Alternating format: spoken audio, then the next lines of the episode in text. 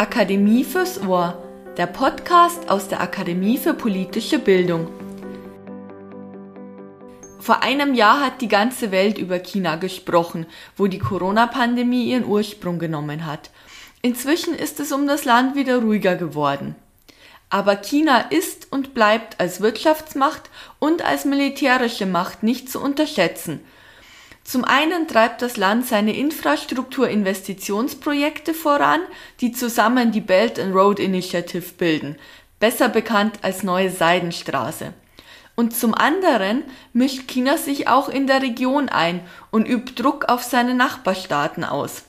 Deswegen wollen wir uns heute mit Chinas Außenpolitik im Jahr 2021 beschäftigen. Ich bin Beate Winterer, Pressereferentin der Akademie und ich habe mir Unterstützung geholt von meiner Kollegin Dr. Saskia Hieber. Sie ist Expertin für internationale Politik und beschäftigt sich seit vielen Jahren mit China. Saskia, wie steht es denn um die Belt and Road Initiative jetzt während der Corona-Pandemie? Die Corona-Pandemie und die damit verbundenen Abflau-Tendenzen der Wirtschaft haben natürlich auch die verschiedenen Infrastrukturinvestitionsprogramme etwas verzögert, abgeschwächt. Und darüber hinaus sehen wir auch, dass wahrscheinlich nicht alle Großprojekte so durchgeführt werden. Die endgültigen Auswirkungen werden wir aber erst nächstes und übernächstes Jahr sehen, weil es hier natürlich nicht nur pandemietechnische, gesundheitspolitische sozialpolitische Auswirkungen gibt, sondern natürlich auch innenpolitische. Auch das riesige China, die Supermacht China, hat nicht mehr alles Geld der Welt zur Verfügung. Bei welchen Projekten gibt es denn speziell Probleme? Bei sehr großen Wasserkraft-Energieprojekten, beispielsweise auch in Myanmar, in Pakistan, es gibt auch Schwierigkeiten in Zentralasien, in Südostasien, auch in, aus Afrika kommt Gegenwind, wenn die Projekte zu groß angelegt sind, zu teuer sind ökologisch und sozial nicht verträglich scheinen, wenn es keine Unterstützung der lokalen Bevölkerung vor Ort gibt. Also China erlebt hier einiges an Gegenwind. Zusätzlich gibt es innenpolitische Widerstände, dass viele Chinesen sagen, bei den gegenwärtigen Belastungen, den wirtschaftspolitischen, gesundheitstechnischen Schwierigkeiten, die wir in China haben, wollen, können und dürfen unsere Politiker nicht mehr so viel Geld in sprichwörtlich der gesamten Welt verteilen. Du hast gerade Myanmar angesprochen, Chinas Nachbarland. Von dort hört man ja in letzter Zeit wenig Gutes. Es gab einen Militärputsch, man hört immer wieder von Toten.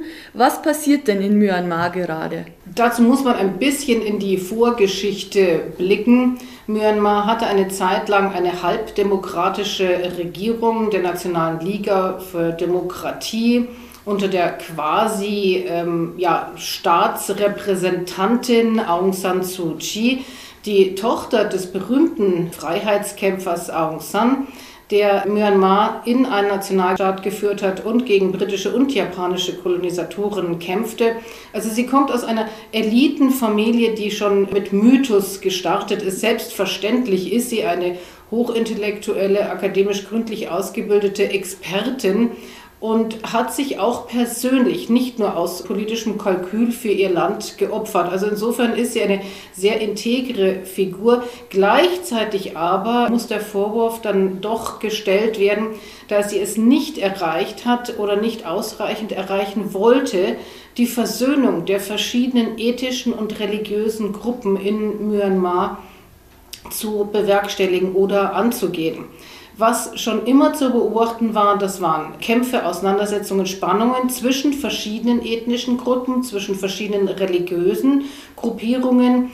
Das ist auch ein großes Problem, dass es die Guerilla-Gruppen in den Bergregionen gab, die zum Teil sehr, sehr abgelegen sind. Dann natürlich die Mehrheitsgruppe der Bama, der, also der sozusagen Myanmar-Zentralbevölkerung, das ist die Mehrheit, die lebt im Norden und Süden und Zentralburma.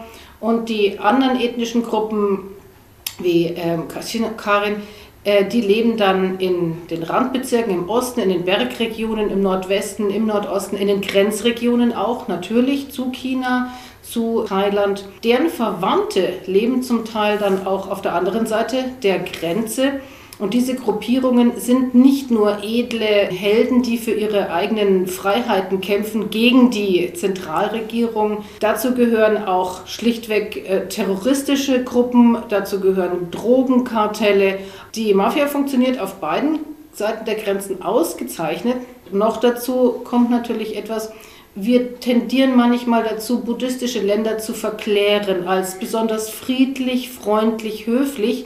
Das ist zum Teil nicht der Fall. Es gibt gerade in Myanmar einen extremen buddhistischen Nationalismus, der alle anderen ethnischen Gruppen und natürlich auch alle anderen Angehörigen anderer Religionsgemeinschaften nicht nur diskriminiert, sondern ausschließt. Die Verfolgung der Rohingya ist hier nur ein Beispiel. Und wie konnte die Situation jetzt kürzlich so eskalieren? Das ist eine gute Frage. Die Sicherheitskräfte, die Polizei und das Militär hat natürlich lange Erfahrung unglücklicherweise auch eine erhebliche Brutalisierung mitgemacht in den jahrzehntelangen und jahrzehntealten Kämpfen gegen Guerillas in den Bergregionen, im Kampf gegen die Drogenkartelle. Es ist eine Brutalisierung bei den Sicherheitskräften und gleichzeitig aber auch in weiten Bevölkerungsgruppen die Meinung, das lassen wir uns nicht mehr nehmen. Diese Dreivierteldemokratie, die wir eine Zeit lang hatten, zehn Jahre lang, es herrschte ja früher eine Militärdiktatur. Myanmar war extrem isoliert.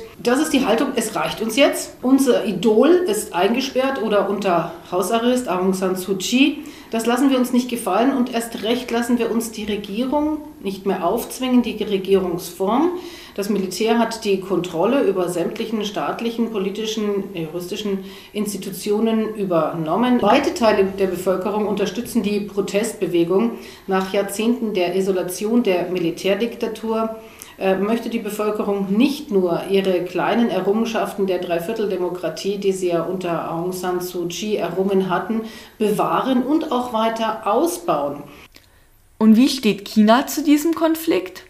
Interessant ist hier, dass das Militär gar nicht so viel Unterstützung aus China bekommt. Man muss sich jetzt Waffen und militärische Rüstungsgegenstände aus der halben Welt irgendwie zusammenklauben, auch aus Russland. China ist da sehr, sehr vorsichtig. Es gibt auch im Militär eine nationalistische Haltung, sich nicht von China vereinnahmen zu lassen und nicht zu viel chinesischen Einfluss in Myanmar zu dulden. Es gibt dieses riesen gemeinsame Wirtschaftskooperationsprojekt, das natürlich auch in diese große Kiste Seidenstraße gehört, die Regional Comprehensive Economic Cooperation mit Myanmar. Das sind milliardenschwere Projekte, die zum Teil sicher nicht alle durchgezogen werden. Es geht von Straßen- und Eisenbahnbau über Pipelinebau, Kraftwerksbau, Energieversorgung, Wasserversorgung. Das ist auch so eine Tendenz. Nein, nein, wir wollen die Chinesen schon draußen halten und nicht zu viel Einfluss geben. Umgekehrt hat China natürlich ein strategisches Interesse des Zugangs durch Myanmar zum Golf von Bengal und dann zum Indischen Ozean. Konnte China dann mit der Dreivierteldemokratie, wie du es genannt hast, besser als mit den Generälen? Im Prinzip schon, weil diese Zweidrittel- oder Dreivierteldemokratie hatte ja auch Unterstützung der Bevölkerung. Die Legitimationsgrundlage für diese Regierungsform war sehr, sehr viel größer. Noch dazu möchte China keine Unruhe an seiner südlichen Grenze. Auch in China leben ethnische Minderheiten und Bevölkerungsgruppen, deren Cousins sozusagen auf der anderen Seite der Grenze in Myanmar dann prima Drogen, Edelstein, Holz, Menschenschmuggel betreiben. Und es ist im Interesse der chinesischen Provinzregierung in den Südprovinzen, aber auch der Nationalregierung, Kriminalität, mafiöse Aktivitäten, aber natürlich auch extremistische Vorstellungen einzudämmen. Man möchte auch keine extremistischen Buddhisten im Süden Chinas haben. Und Aung San Suu Kyi ist eine hochverehrte Politikerin in ganz äh, Ostasien. Ja, sie ist eine absolute Berühmtheit. Sie ist in China absolut akzeptiert und verehrt. Noch dazu erwartet sich natürlich die chinesische Regierung mit einer halbwegs legitimierten Regierung auch einfachere wirtschaftliche Verbindungen. China breitet sich auch im südchinesischen Meer immer weiter aus und bedroht dort seine Nachbarn. Das sind unter anderem Vietnam und die Philippinen. Welche Außenpolitik steckt denn da dahinter? Das ist, das ist sehr, sehr spannend. Wir haben es hier mit einer Volksrepublik China 3.0 inzwischen zu tun. die Volksrepublik China macht keine Außenpolitik der vorsichtigen Schritte mehr. Nein, China kann es einfach. China ist Supermacht, Wirtschaftssupermacht, militärische Supermacht, Weltraummacht, Polarmacht.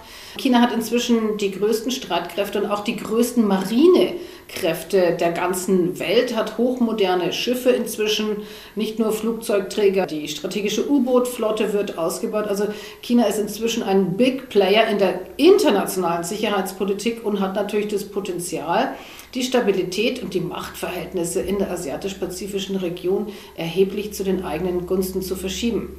Dennoch, und das bleibt glaubhaft, ist zwar der wirtschaftliche Druck auf die Nachbarländer groß, mit dem Ziel, zumindest für Peking günstige Bedingungen in den Nachbarregionen zu schaffen, sowohl wirtschaftlicher als auch politischer Art. Die Nachbarländer sollen sich nicht zu eng an die USA anbinden. China wendet sich rigoros und jeden Tag gegen die, wie es so schön heißt, imperialistischen amerikanischen Allianzen, die Chinas rechtmäßiges Anliegen nach dem eigenen Aufstieg bedrohen. Und mit dieser Haltung hat die chinesische Staats- und Parteiführung auch große Teile der Bevölkerung hinter sich. Trotzdem, ich bin ziemlich sicher, mit dem südchinesischen Meer ist Schluss. Natürlich hat China angebliche historische und wirtschaftliche und seefahrerische Ansprüche auf die Inselchen und Riffe, Atolle und Sandbänke im gesamten südchinesischen Meer. Im Südteil handelt es sich ja auch um erhebliche Öl- und Gasvorkommen.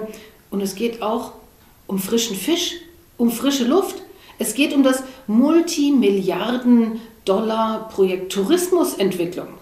Chinesen möchten im eigenen Land Urlaub machen. Und so eine tolle Truppeninsel im südchinesischen Meer, das wäre prima, das fänden alle großartig. Noch dazu beansprucht China das gesamte Meer. Also jeden Kubikmeter Wasser mit dazu. Da gibt es die berühmte Neun-Strich-Linie, die drum gezogen wird, um das gesamte südchinesische Meer. Zusätzlich wird das Festlandsockelargument bedient das gehöre alles zu China und zwar schon seit Jahrhunderten und sei auch in den alten Reichsarchiven, den kaiserlichen Annalen nachzulesen.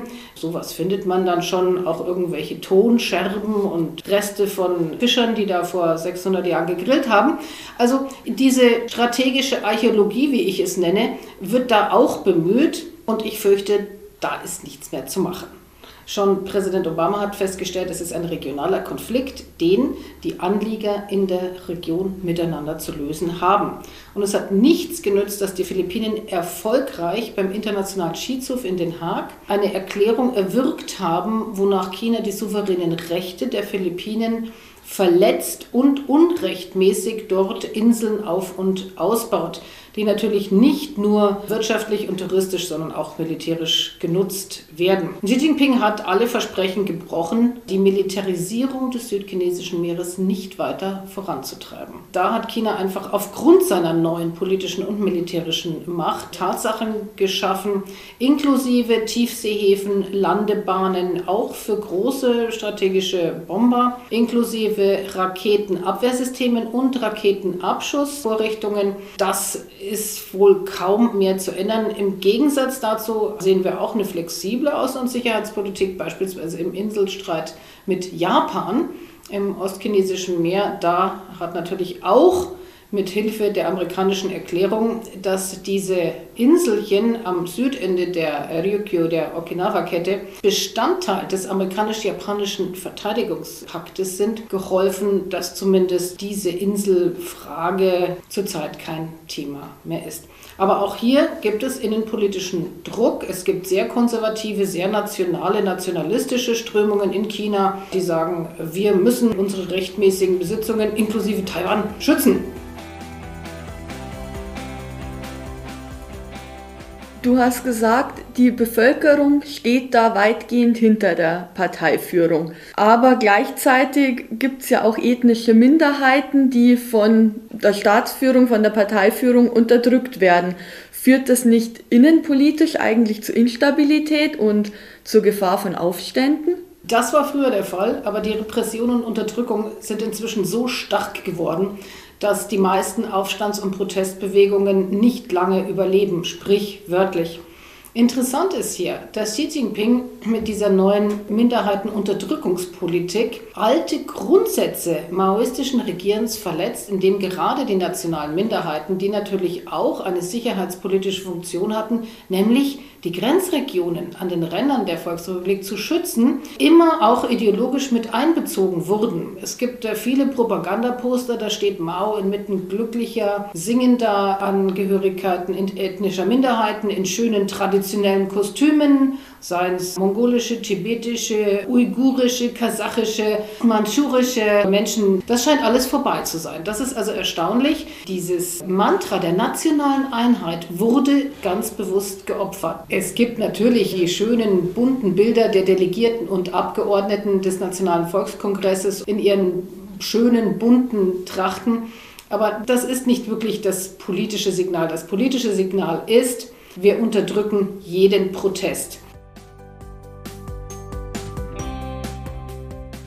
Vielen Dank, Saskia. Das war ein sehr interessantes Gespräch. Ich habe wieder viel gelernt über China und über die Nachbarstaaten. Ein Ereignis, über das wir heute noch nicht gesprochen haben, ist der 100. Geburtstag, den die Kommunistische Partei Chinas in diesem Jahr feiert. Und es wird natürlich spannend sein zu sehen, wie dieses Jubiläum begangen wird, wie dieser Festakt, den es wahrscheinlich gibt, aussehen wird. Deswegen beschäftigen wir uns mit diesem Jubiläum in einer Tagung vom 16. bis 18. Juli. Saskia Hieber hat Experten eingeladen und es geht ein ganzes Wochenende lang um Mao, den Kommunismus und die Geburt der kommunistischen Partei. Den Link dazu finden Sie wie immer in den Show Notes zum Podcast und damit darf ich mich dann auch verabschieden. Bis bald!